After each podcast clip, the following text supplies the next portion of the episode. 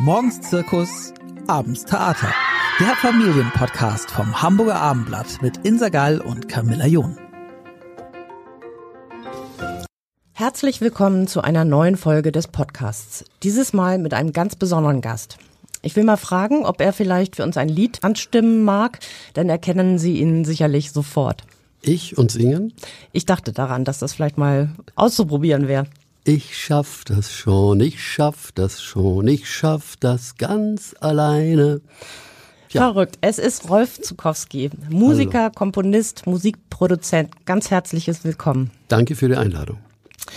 Äh, bekannt sind Sie insbesondere durch die vielen, vielen Kinderlieder, die fast schon zu Volksliedern geworden sind. Also in der Vorbereitung heute habe ich ganz viel über sie gelesen und bei vielen Liedern gedacht, verrückt, die kenne ich total gut. Ich wusste gar nicht, dass die von Rolf Zukowski sind. Also sie haben im Grunde alles geschrieben, was äh, in Kindergärten und Schulen gesungen wird. Und sind gewissermaßen, haben sie das, äh, die Musik oder den Soundtrack zur Kindheit einer ganzen Generation oder sogar noch mehr geliefert. Sie sind auch mit mehr als 20 Millionen verkauften Tonträgern ganz nebenbei einer der kommerziell erfolgreichsten Künstler in Deutschland. Sie haben gesagt, im Kleinen liegt das Geheimnis der Welt ebenso verborgen wie im Großen. Und ich habe mit gesunden, lebensfrohen, aber auch mit schwerstbehinderten und sterbenden Kindern gesprochen und gesungen. Was hat Sie dabei insbesondere berührt über diese vielen Jahrzehnte? Das Bewusstsein, dass jedes Leben wertvoll ist. Auch wenn es vielleicht nur kurz ist, zum Beispiel in Kinderhospizen weiß man das. Auch wenn es belastet ist oder wenn Kinder sich durch ihre Umgebung irgendwie kleiner fühlen, als sie wirklich sind. Ich immer das Gefühl hatte, auf diese Welt gekommen zu sein, das ist grundsätzlich mal gut und das sollst du auch wissen, wie schön, dass du geboren bist. Aber man weiß ja auch nie, was aus den Kleinen wird. Im Kleinen schlummert ja oft was ganz Großes, auch in der Natur, auch im Menschen. Und in dem Sinne habe ich gerade bei den Kindern immer wieder gedacht, der Grundwert des Lebens, der fängt beim Kind an. Und das muss man immer wieder respektieren. Und vor Kindern muss man darum auch immer Achtung haben und ihre Würde wahrnehmen. Aber das hat Sie auch selbst berührt. Sie haben auch gesagt, kein Erwachsener konnte mir auf so einfache und eindringliche Weise deutlich machen, um was es im Kern unserer Existenz geht. Ja, ist eigentlich genau, was ich sagte, nur es ist schwer mit Worten zu beschreiben, weil in dem Moment durchströmt ein so ein Gefühl der gegenseitigen Wahrnehmung, der gegenseitigen Achtung, Würde, manchmal auch des Mitgefühls und dafür Worte zu finden, dass das das Leben ist, das eigentliche Leben, äh, das fällt mir schwer und darum habe ich gesagt, in diesen Begegnungen habe ich es aber gespürt. Sie werden in diesen Tagen 75 Jahre alt und haben dazu passend Ihre Erinnerungen verfasst und jetzt äh, veröffentlicht. Das Buch, das bei Edelbooks erscheint, heißt Ein bisschen Mut, ein bisschen Glück, mein musikalisches Leben. Worin bestand der Mut, worin das Glück? Ich glaube, das Glück ist eigentlich die größere, sagen wir mal, Chance, die man hat. Wenn man Glück hat, eine Idee zu haben, Menschen zu treffen, in Situationen zu kommen, dann braucht man noch den Mut, was draus zu machen. Meistens ging es in der Reihenfolge bei mir, dass ich gemerkt habe, da schlummert doch was. Äh, eine neue Liedidee zum Beispiel oder eine Tourneeidee, wie die Elbe hinaufzufahren. Und man ahnt oft nicht, was wirklich daraus wird. Es, der Mut heißt, sich darauf einlassen, es dann auch zu Ende bringen und auch mit den Schwierigkeiten, die auf dem Weg sind, fertig werden, andere Menschen gewinnen und überzeugen. Also ich hätte auch das ganze Buch umgekehrt nennen können, ein bisschen Glück, ein bisschen Mut. Aber in einem Lied von mir, du brauchst ein Lied, ist dieser Begriff, ein bisschen Mut, ein bisschen die letzte Zeile. Und also darum ein Zitat ist es ein Zitat und ich glaube, das Glück ist das zweite, weil es sich auch zurückreimt. Das heißt nämlich, irgendwann blickt dein Kind zurück und braucht genau wie du ein bisschen Mut, ein bisschen Glück und darum diese Reihenfolge. Sie haben ja so viele Kinderlieder, Klassiker geschrieben. Ähm, das muss ich wirklich sagen. Ich will noch mal ein paar nennen. Wie schön, dass du geboren bist oder Stups der kleine Osterhase, die Jahresuhr und in der Weihnachtsbäckerei und ganz doll dich. Also da gibt es so viele. Gibt es konkrete Ereignisse oder Erlebnisse, die Sie zu diesen Liedern inspiriert haben? Ja, viele. Viele. Bei der Weihnachtsbäckerei war es zum Beispiel die zu Hause backende Familie, während ich noch in Bochum war mit meinem allerersten gemieteten Autotelefon.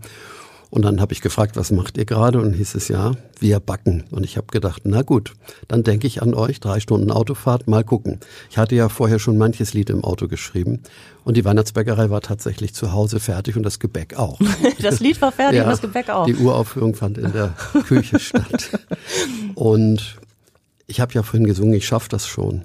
Das ist auch so eine kleine Begegnung, die ich nie vergessen werde. Das heißt, begegne, ein kleines Erlebnis mit meinem damals knapp dreijährigen Sohn, unserem jüngeren Sohn. Und er ist bei einem Spaziergang gestolpert. Ich wollte ihn aufheben und er hat gesagt, ich schaffe das schon. Und dann habe ich auf dem weiteren Spaziergang gedacht, na kleiner Mann, wie oft wirst du dir das im Leben noch sagen? Und habe aber auch an Menschen um mich herum gedacht, die sich in dieser Phase des Lebens gerade äh, aufraffen mussten, durchhalten. Ich schaffe das schon. Und so sind sehr viele meiner Lieder aufgrund von ganz besonderen kleinen Begegnungen entstanden. Aber die Größenordnung, die dann draus wächst, die ahnt man nicht. Also, dass die Weihnachtsbäckerei mal ein solches Volkslied werden würde oder dass ich schaffe, das schon Menschen tatsächlich zum Weiterleben ermutigt hat. Diese Dimension hat das Lied tatsächlich für einige Menschen. Das ahnt man nicht. Und in dem Sinne heißt es manchmal auch etwas spüren, was draus machen. Und den Mut muss man auch haben, selbst bei ganz großen Projekten wie bei einer Tournee die Elbe hinauf. Da lässt man sich irgendwann drauf ein und dann muss man mit allen möglichen Widrigkeiten, aber auch Erfolgen und Glücksgefühlen leben. Sie sprachen eben Ihren Sohn an. Sie haben drei Kinder, zwei ja. Söhne und eine Tochter. Ähm, wie ist denn das für die gewesen, dass sie ähm, einen Vater haben, der sozusagen die Kindermusik prägt und äh, ihre eigenen Erlebnisse auch oft da verwurstet werden oder ins als Inspiration dienen? Ja, bei vielen Liedern waren sie ja ein Teil dessen und sind sich dessen auch bewusst gewesen. Und ich glaube, ich bin nie so persönlich geworden, dass die Kinder sich geoutet gefühlt haben. Sie waren eigentlich immer Beispiel für andere. Und in dem Sinne waren meine Kinder so Begleiter durch diesen Schaffensprozess bis hinein ins Studio. Sie waren ja alle irgendwann auch in den CDs zu hören und äh, unser jüngerer Sohn sehr viel, meine Tochter ganz viel und der ältere ein bisschen weniger. Sie haben Fernsehsendungen mit mir gemacht und haben darum als meine Kinder auch ein Teil dieser Erfolgsentwicklung einfach so miterlebt und darum war das auch gar nicht so sensationell für sie. Vielleicht haben sie manchmal von außen irgendwas gehört von Schulkameraden oder von anderen Menschen, was sie da für einen Papa haben, aber für, für sie war ich bis heute und bin ich auch einfach nur der Vater und das wollte ich gerade möchte auch nicht mehr sein. Wollte ich Sie gerade fragen, wie das für die gewesen ist, so einen berühmten Vater zu haben, also ganz normal. Weitestgehend ja. Meine Tochter hatte eine Phase, da war sie in der Pubertät, wurde manchmal ein bisschen komisch auf mich angesprochen. Und äh, sie hat in dem Song Theo, mach mir ein Bananenbrot mitgesungen. Und da wurde dann manchmal auf dem Schulhof gerufen, machst du mir auch ein Bananenbrot? Das fand sie dann ganz furchtbar peinlich. Auf der anderen Seite war das schnell vorbei und sie hat dann sehr, sehr viel bei mir mitgesungen, auch schon als großes Mädchen, Dezemberträume zum Beispiel. Und das führte darauf hin oder darauf hinaus, dass sie sogar ein eigenes Album gemacht hat, als sie selber Mutter wurde. Das Album am Anfang der Zukunft, sehr hörenswert. Und sie ist bis heute bei Konzerten immer mal wieder dabei. Und ich freue mich sehr, dass wir diese Gemeinsamkeit haben. Wie hat sich, Sie können ja wirklich viele Jahrzehnte überblicken und haben die auch mit aktiv geprägt. Ähm, wie haben sich denn Erziehung und das Familienbild im Lauf der Zeit äh, verändert? In vielen Familien ganz wenig. Man sieht natürlich die Veränderungen immer eher so als helle Farbe. Patchwork-Familien, gleichgeschlechtliche Paare, das hat sich entwickelt. Aber ich lebe natürlich immer noch auch ganz viel mit Menschen in traditionellen Lebensverhältnissen. Die gibt es sehr viele. Mutter, Vater, Kind, heiraten, vielleicht auch Großeltern werden. Und ich glaube, dass die Kinder in all diesen Zusammenhängen glücklich werden können, wenn man sie annimmt. Ich habe ja ein Lied geschrieben, das heißt Wunschkind. Und es handelt davon, dass man nicht unbedingt bei der Zeugung schon gewünscht sein muss, sondern vielleicht erst in der Phase der Geburt oder wenn man adoptiert wird. Meine Mutter war auch ein Pflegekind. Und ich glaube, das ist für die Kinder in, in allen Zusammenhängen des Lebens wichtig, dass sie merken, eigentlich bin ich gewünscht, bin ich anerkannt, bin ich geliebt, manchmal auch gefordert und vielleicht auch manchmal ein bisschen zurechtgewiesen. Das lässt sich in der Erziehung nicht vermeiden. Die verschiedensten Familienverhältnisse, bei Ich schaff das schon, ist es übrigens am Ende auch schon 1983 geschrieben, eine alleinerziehende Mutter. Ähm, in denen bin ich ja nicht so direkt drin, aber wir haben viel Kontakt zu denen, die nicht so traditionell Mama, Papa, Kind sind wie wir. Und ich weiß, dass das durchaus sehr, sehr gut sein kann, denn eine Familie, in der immer nur Streit ist, in der die Beziehung einfach nicht stimmt, die macht auch auf die Dauer die Kinder nicht glücklich. Aber die Kinder bleiben leider ja auch manchmal auf der Strecke. Wenn die Beziehung nicht funktioniert, dann leiden die Kinder manchmal ganz leise und man spürt es vielleicht noch nicht mal und irgendwann kommt es dann doch raus. Ich glaube, die Verantwortung hat man als Erwachsener immer, wenn man mit Kindern lebt. Wir hatten solche Schwierigkeiten nicht miteinander. Also dieses Glück, und das ist nicht nur ein bisschen Glück, ähm, das habe ich mit meiner Frau und meinen Kindern zum Glück durchs Leben tragen können. Sie selbst hatten ja eine sehr, sehr hamburgische Kindheit. Sie Ja. sind aufgewachsen, wenn ich das richtig gelesen habe, in der Jarre-Stadt in, In der Winterhude. Ja. Mhm. Ihr Vater war Seemann, Ihre Mutter Friseurin. Was war das für eine Kindheit? Eigentlich war sie sehr fröhlich, denn wir konnten auf der Straße spielen. Die Eltern haben viel mit uns gespielt, weil es ja noch kaum so elektronische Unterhaltung gab. Die haben 66 mit uns gespielt und Mensch, ärgere dich nicht, hüpf mein Hütchen. Die Großeltern hatten einen Gemüseladen in Fuhlsbüttel. Dazwischen liegt jetzt die City Nord. Damals war es eine riesen Schrebergartenanlage und ich konnte tatsächlich mit dem Roller zu Oma und Opa fahren, ihnen beim Verkaufen helfen, vor allem Kartoffeln abwiegen und durfte dann mit äh, zwei Tragetaschen ähm, Netze voller Gemüse und Obst nach Hause fahren durch die City Nord. Ah, Damals gab es sie nur noch nicht. Das waren, glaube ich, so sieben, acht Kilometer mit dem Pumproller durch Hamburg. Ich meine, ich habe mich super gut gefühlt. Heute würde man das keinem Kind irgendwie raten, Wollte ich sich in gerade den, sagen. in den Verkehr zu Damals stürzen. konnten Kinder noch mehr machen, oder? Ja, ganz genau. Und die Eltern waren auch bei allen Entbehrungen, mit denen wir lebten, mit uns sehr oft sehr fröhlich. Äh, Meine Mutter musste schon manches durchstehen, auch weil mein Vater leider alkoholkrank wurde und ein sehr unbeständiges Leben gelebt hat. Trotzdem gab es immer wieder Stunden und auch ganze Tage, wo diese Sorgen nicht das Thema waren, sondern die Freude am Leben. Meine Mutter hat schwer gearbeitet. Sie hat also als Postbotin dann durchaus auch viel schleppen müssen. Und Sie wissen, es gibt Zeiten, wo die Post ganz besonders viel hat. Das war damals genau wie heute Ostern, Weihnachten und so. Dann war sie auch oft sehr kaputt und war darauf angewiesen, dass ihre Kinder und auch ihre groß gewordenen Kinder ihr helfen. Das war für uns auch immer selbstverständlich. Und Ihre Mutter liebte Musik. Sehr. Also wenn sie nicht so viel gesungen hätte, weiß ich gar nicht, ob ich dieser Komponist und Sänger geworden wäre. Sie hat ähm, leidenschaftlich gern gesungen und zwar in allen Stimmungen, die das Leben so mit sich brachte. Mal war es so ein Tag so wunderschön wie heute, mal war es auch etwas sehnsuchtsvoller, wo meine Sonne scheint oder immer nur lächeln und immer vergnügt. Sie war auch sehr gelenkig, sie konnte tanzen. Äh, damals war ja der große Star der Tonfilme auch Marika Röck. Und meine Mutter hatte in ihr ein Vorbild und hat tatsächlich auch auf dem Tisch getanzt, wenn der Party, die Partylaune hoch war. Ich glaube, diese Sangesfreude meiner Mutter und meine Frau ist jetzt übrigens sehr ähnlich. Die singt auch sehr viel zu Hause. War für mich ganz, ganz wichtig, um zu merken, Musik ist mehr als nur hör mal. Musik ist eigentlich mach mal, fühl mal. Und das hat sie mir durchaus mitgegeben. Mein Vater auch ein bisschen, der hat aber mehr Mundharmonika gespielt. Ich habe auch noch interessant gefunden, Ihr Großvater leitete den SPD Männergesangsverein in Winterhude. Genau. Fühlen Sie sich der SPD auch selbst verbunden? Also ich bin ja in einem typischen sozialdemokratischen Haushalt aufgewachsen und war in der Schulzeit auch, wenn ich, als ich anfing, politisch zu denken, eindeutig in, in, in diesem Spektrum drin. Ähm, Willy Brandt, Helmut Schmidt, das waren Politiker, denen konnten wir vertrauen, denen haben wir auch teilweise äh, gelauscht, wenn sie Reden gehalten haben, als ich dann etwas älter wurde. Über die Jahre kamen dann natürlich auch andere politische Einflüsse. Ich habe mich auch sehr mit den liberalen Gedanken beschäftigt und fand die sozialliberale Zeit eigentlich für mich am stärksten mit, meiner Identifikation. Ähm, aber heute sind die politischen Verhältnisse teilweise sehr unübersichtlich. Es sind auch nicht mehr so klare Linien zwischen den Parteien, außer einigen im ganz äußeren Spektrum. Damit habe ich eigentlich auch ganz wenig am Hut. Aber es gibt durchaus auch CDU-Positionen, die ich persönlich sehr wichtig finde, auch gerade zum Thema Familienbild, zum Thema Sprache, auch nicht ganz unwichtig.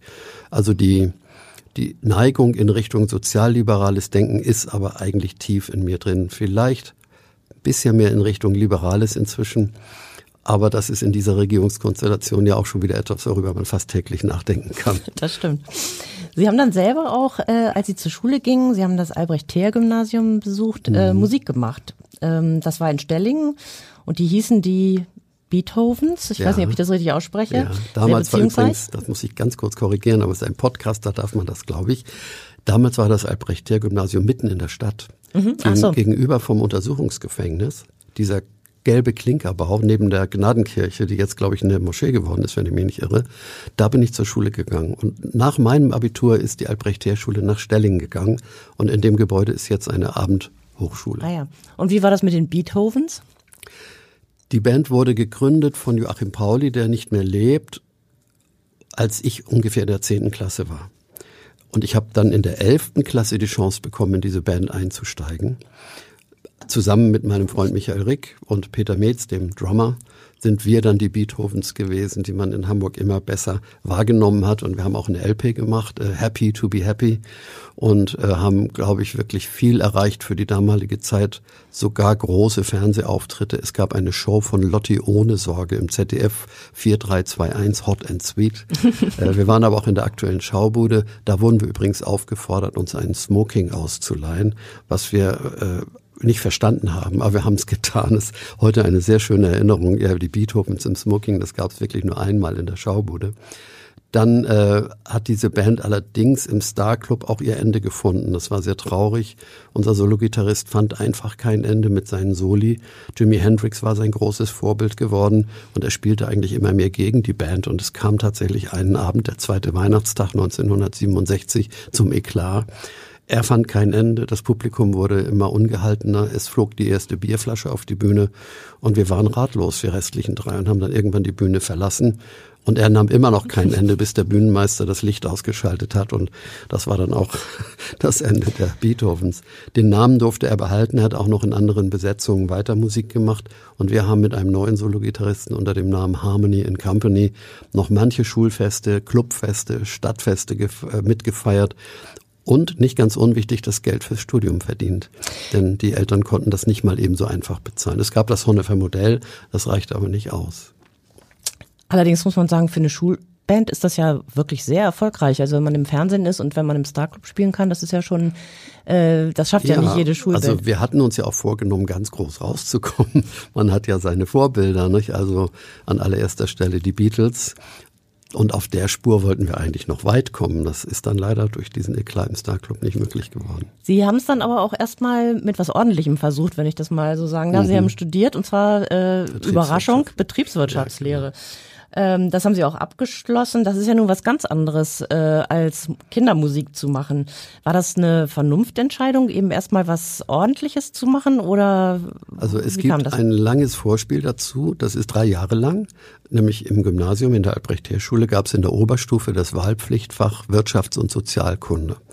Das hat mich schon sehr fasziniert. Das war übrigens auch ein Grund, auf diese Schule zu gehen. Mein Grundschullehrer, der Herr Böttcher, der leider auch nicht mehr lebt, hat es uns empfohlen. Und als wir merkten mit der Band, das kriegen wir nicht so hin, dass man davon leben kann, haben wir uns eigentlich gemeinschaftlich beschlossen, doch noch was Handfestes zu lernen. Und das war in dem Fall dann das Studium der Betriebswirtschaft bei mir. Nebenbei haben wir ja Musik gemacht. Und ich bin nach dem Studium dann ja auch schnell, und der Instinkt war es wahrscheinlich, oder die Leidenschaft, in einen Musikverlag gegangen, das Haus Sikorski in Hamburg, und hatte da wieder das bisschen Glück, was also in meiner Biografie ja der Titel ist, eigentlich traurig. Der Gründer der Firma war gestorben und sein Sohn saß da allein an einem riesengroßen Schreibtisch, wirkte auf mich ein bisschen verloren. Professor Hans Sikorski ist dann letztes Jahr auch verstorben und hat gesagt, ich glaube, Sie kommen zur rechten Zeit, ich brauche einen Assistenten. Da half mir natürlich das Betriebswirtschaftsstudium, aber auch meine Leidenschaft für Musik. In der Zeit war das Haus Sikorski sehr erfolgreich mit einigen Popkünstlern, Les Humphreys zum Beispiel. Äh, aber auch Drafi Deutscher war im Haus. Und ich konnte sehr, sehr viel lernen von diesen Gruppen.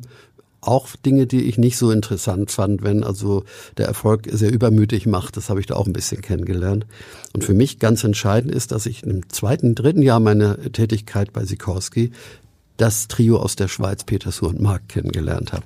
Und mit denen habe ich dann eigentlich meine berufliche Grundlage legen können für die nächsten Jahre habe dann gekündigt und habe gedacht, ich wage es jetzt einfach freischaffender Komponist, Textdichter und auch Musikproduzent zu werden.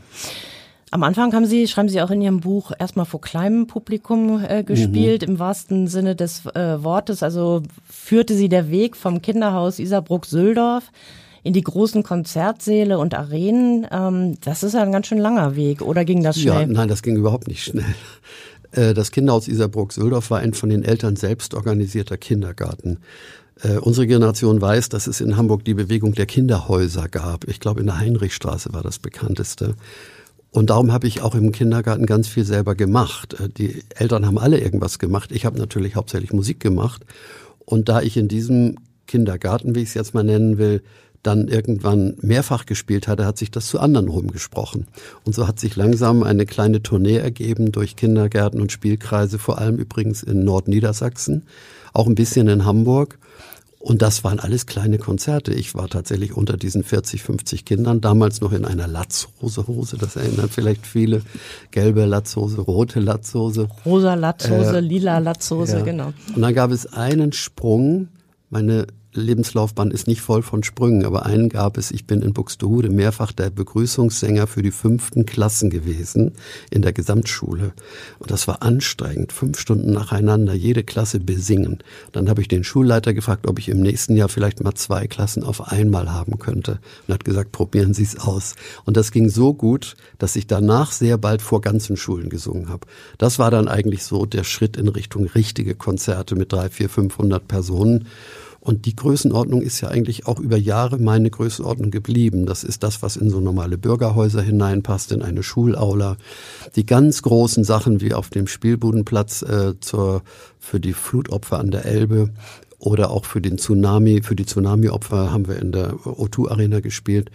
Die habe ich geschafft, war aber nicht der Auffassung, das muss jetzt immer so groß bleiben. Ich mochte die Nähe zu den Kindern, zu den Eltern, auch zu den Pädagogen einfach sehr gern und brauchte ja auch nicht unbedingt mich mit so großem Publikum zu bewähren, denn die Lieder selber verbreiteten sich ja immens und ich als Künstler konnte mich da auch in kleineren Veranstaltungen immer sehr, sehr wohl fühlen. Hatte das auch damit zu tun, hatten Sie Hemmungen vor so großem Publikum zu spielen oder was war da der Punkt? Nein, Hemmung hatte ich überhaupt nicht. Ich habe mich auch gefreut, mehrfach rauszukriegen, das kann ich. Es waren bestimmt sechs, fünf, sechs, sieben Konzerte mit 10.000 Zuschauern. Nur der Blickkontakt ist ja nicht mehr da. Man sieht dann nur noch die ersten zwei, drei Reihen und dann habe ich einfach kein gutes Gefühl gehabt gegenüber den Kindern, die so weit hinten sitzen und nur von ihren Eltern hören da vorne, das ist dieser Rolf. Das war einfach nicht meine Auffassung von Familienkonzert. Heute gibt's Möglichkeiten, die wir ja nicht hatten, zum Beispiel mit Videoprojektionen, dass man dann den Künstler auch auf der Bühne nochmal wieder projiziert sieht. Das hätte mich vielleicht auch zu größeren Konzerten gebracht. Aber ich bereue eigentlich nicht, dass ich diese Dimension nicht hatte. Und Ängste hatte ich am ersten Mal vor Fernsehauftritten ganz allein. Dann ist man aufgeregt, man beschäftigt sich zu sehr mit sich selber. Ich war ja immer gewöhnt, Kinder um mich herum zu haben und die lenken einen ab, die fordern einen. Man ist ein bisschen auch eine Glucke, damit es den Kindern gut geht und denkt nicht so viel an sich selber.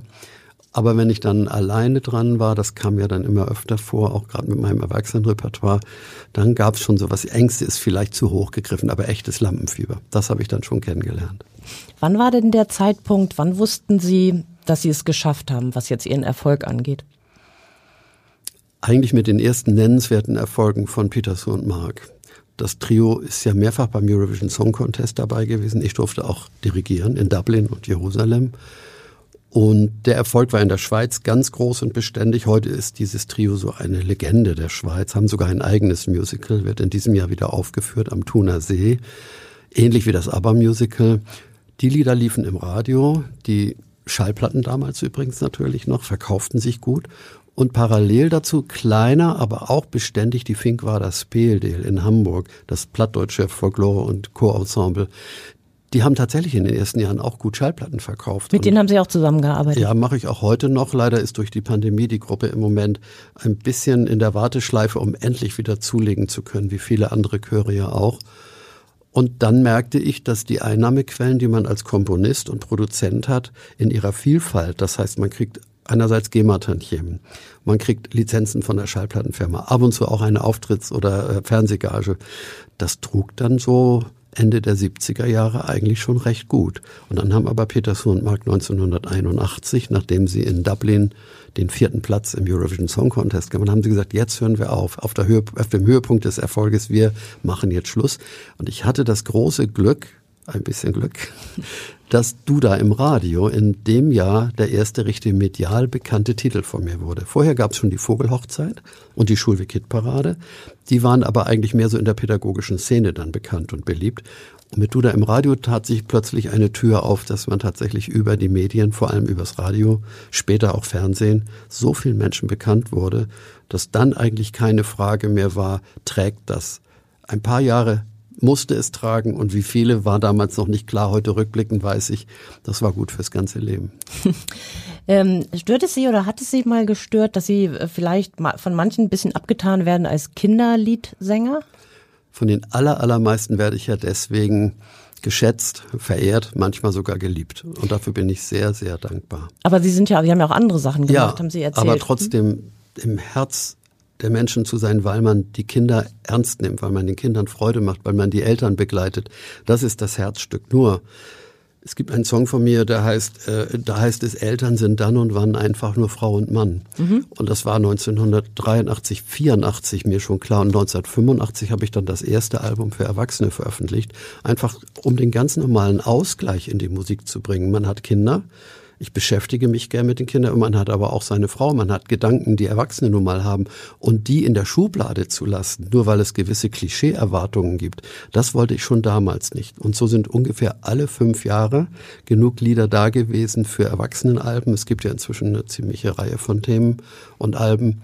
Und ich wollte eigentlich damit mich nur und nicht unnötig einengen. Es war jetzt nicht so, dass ich dringend allen zeigen wollte, äh, nicht nur Kinderlieder mache, sondern der ganze Mensch zu sein. Das war mir wichtig. Und ich glaube, dass es auch für viele Künstler heute eine wichtige Frage ist, wie weit füge ich mich in Formate, die von außen vorgegeben sind, in Erwartungshaltung. Im Moment übrigens sehr interessant die Künstlerin Una, die in meiner neuen Vogelhochzeit die Mama singt. Die möchte jetzt diesen Namen und auch diese Erwartungshaltung, Una zu sein, auch mal ablegen und möchte wieder Senta Sophia Deli Ponti sein. Das finde ich sehr mutig und es ist überhaupt nicht selbstverständlich, dass man sich traut zu sagen, da ist noch was und ihr werdet es vielleicht im Moment nicht ahnen, aber da kommt was, das bin ich auch. Nehmt es an, wenn ich Glück habe, führt es uns weiter wenn ich Pech habe, muss ich überlegen, ob das eine Sackgasse war. Für mich war die Musik für Erwachsene nie eine Sackgasse. Es hat mir musikalisch neue Türen geöffnet, auch textlich und vor allem auch neue Kooperationen. Ich habe ja mit vielen zusammengearbeitet, die dann im Studio oder auch auf der Bühne mit mir Konzerte gegeben haben. Ich konnte mit meiner Tochter auf Augenhöhe äh, nicht nur Papa-Tochter sein, sondern Mutter-Opa. Und darum ist, glaube ich, für mich das nicht unbedingt eine Profilnot gewesen, sondern etwas, was gewachsen ist. Und durch diese Biografie wird es vielleicht vielen noch etwas bewusster, dass der Kinderliedermacher sich nicht von den Kindern entfernen will, sondern nur die erwachsenen, die gewordenen Kinder auch und die Eltern und Großeltern gerne an seiner Seite behalten möchte. Profilnot haben Sie scheinbar tatsächlich gar nicht. Ich finde, Sie wirken unheimlich äh, bodenständig. Danke. Ja, ich wüsste auch nicht, wie man es anders macht. Sie haben ja ein wahnsinnig großes Repertoire, wie Sie eben schon gesagt haben. Welches ist denn äh, Ihr eigener Lieblingssong? Ja, den gibt's genauso wenig wie mein Lieblingskind von unseren drei Kindern. Es gibt Lieder, die ganz besonders viel bewegt haben. An erster Stelle das Lied Ich schaff das schon. Das hat sehr, sehr viele Menschen aus Krisen herausgeholt. Und ich wurde nicht selten für das Lied in den Arm genommen, weil es offensichtlich Menschen geholfen hat, wieder nach vorn zu blicken. Es gibt aber auch Lieder, die so heimlich verbreitet sind, dass man oft nicht mehr weiß, von wem ist das eigentlich, nämlich wie schön, dass du geboren bist. Das wollte ich gerade fragen. Wird das eigentlich bei Ihnen zu Hause gesungen, ja, wenn jemand Geburtstag ist, hat? Ist ja auch zu Hause entstanden. Ich glaube zum fünften Geburtstag unseres Sohns Alexander. Davor haben wir auch immer Happy Birthday to You gesungen oder viel Glück und viel Segen oder zum Geburtstag viel Glück. Aber mit diesem Lied wollte ich irgendwie versuchen, dem Geburtstag auch nochmal eine kindliche und ein bisschen augenzwinkernde Note zu geben. Denn wir hätten dich sonst sehr vermisst, ist natürlich paradox, aber es ist trotzdem eine Liebeserklärung. Und es gibt auch Familienlieder, die mir zunehmend viel bedeuten, wie zum Beispiel Wir sind gemeinsam unterwegs. Da wird die Lebensreise mit einer Schiffsreise verglichen, vom Aufbruch, Matrose sein und am Ende auch den letzten Hafen anzusteuern. Das Lied bedeutet mir eigentlich in den letzten Jahren immer mehr. Und ich glaube, es geht auch vielen anderen so. Ich weiß, dass es inzwischen sogar auf großen Feiern und sogar auf Trauerfeiern gesungen wird. Was für eine Art Vater waren Sie eigentlich? Außer, naja. dass Sie ein bekannter Vater waren und ein musikalischer Vater. Ich glaube, das Bekanntsein spielte in der Familie wirklich nicht die Rolle. Dass ich ein Musikpapa war, ist, glaube ich, sehr wichtig gewesen. Wir haben sehr, sehr viel Spontanes gemacht, gesungen, gespielt. Auch auf Autofahrten haben wir uns singend und reimend irgendwie bei Laune gehalten.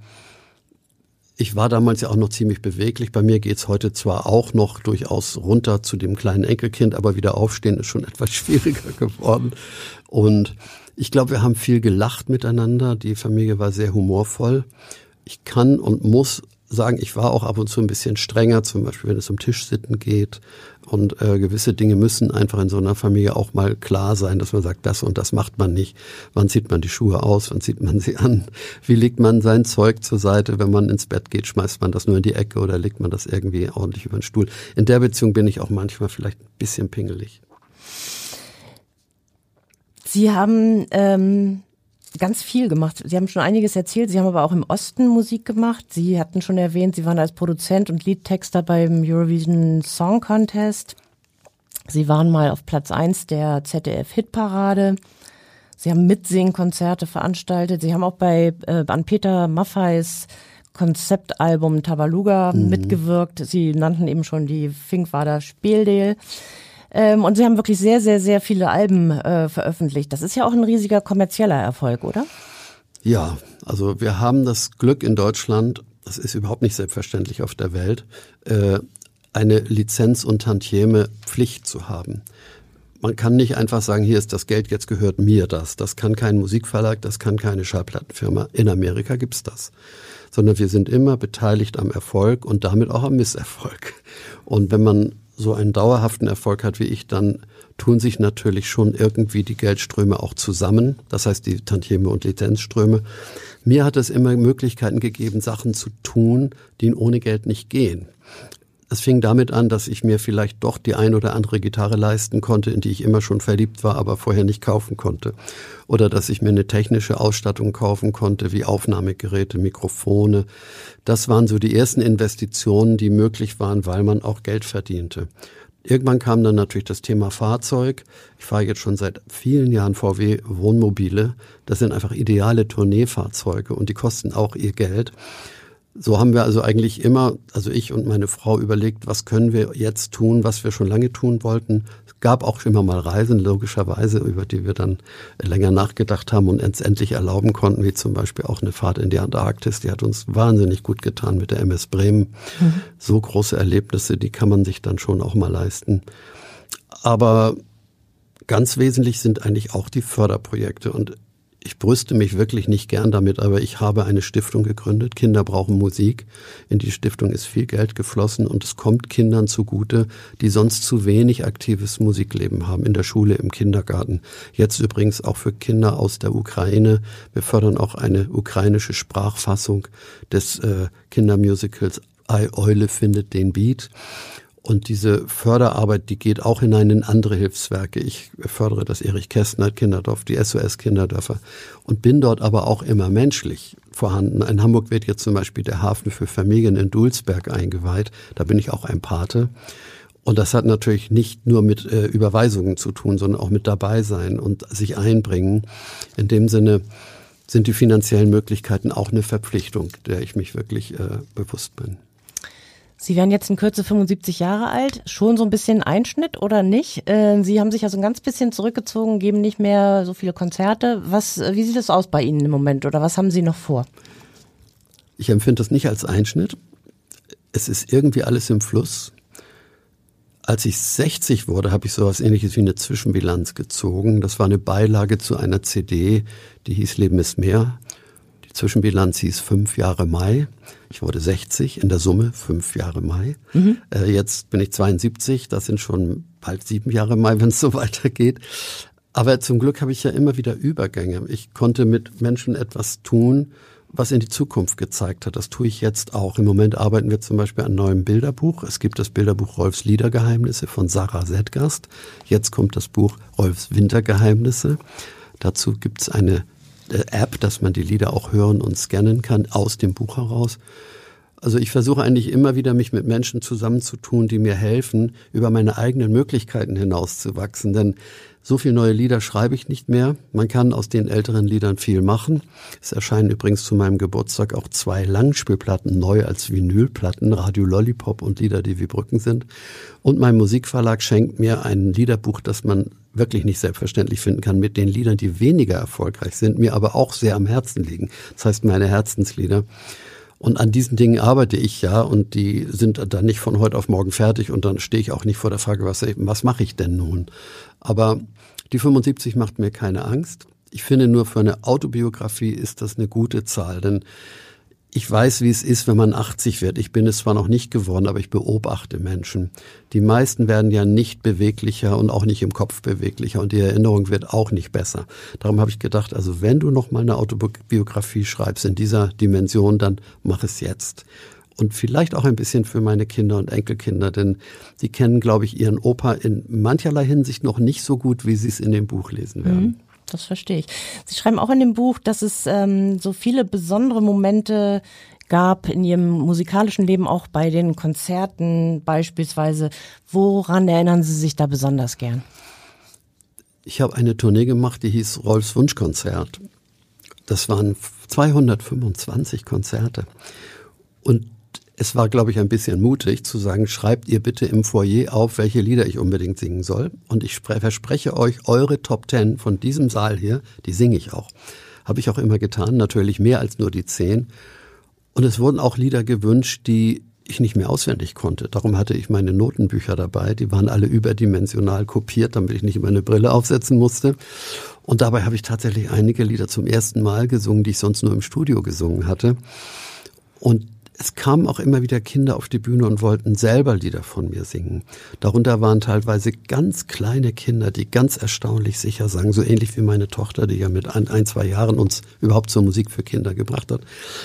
Aber die bewegendsten Momente waren tatsächlich, wenn behinderte Kinder auf die Bühne kamen, Kinder im Rollstuhl, äh, Kinder mit dem Down-Syndrom.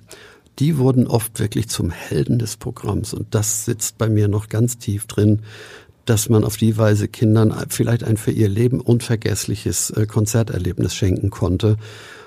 Und ein bisschen daran angeknüpft habe ich vor ein paar Tagen da hat sich ein Mädchen, gewünscht 14 Jahre alt, leidet an einer Art Gehirnschädigung seit der Geburt und die Muskeln werden immer schwächer, hat sich gewünscht, mich in ihrem Leben noch einmal zu sehen. Es hat so einen Verein, der nennt sich Wünsch dir was eingefädelt. Und das Mädchen wollte mit mir das Lied Ich schaff das schon singen. Oha, Konnte das ist aber es wirklich auch. berührend. Das ging mir so unter die Haut, mhm. aber es war auch so schön. Wir haben zwar irgendwie eine Träne im Auge gehabt, aber letztendlich haben wir uns vor allem gefreut. Und für dieses Mädchen war das natürlich überhaupt das Erlebnis und für mich, glaube ich, irgendwie auch. Das habe ich dann in der Dimension auch lange nicht gehabt. Das glaube ich. Vielen, vielen Dank. Wir gratulieren noch nicht. Das Nein, bringt Unglück, danke. aber wir, ich bedanke mich ganz herzlich. Rolf Zukowski. Danke. Weitere Podcasts vom Hamburger Abendblatt finden Sie unter abendblatt.de slash podcast.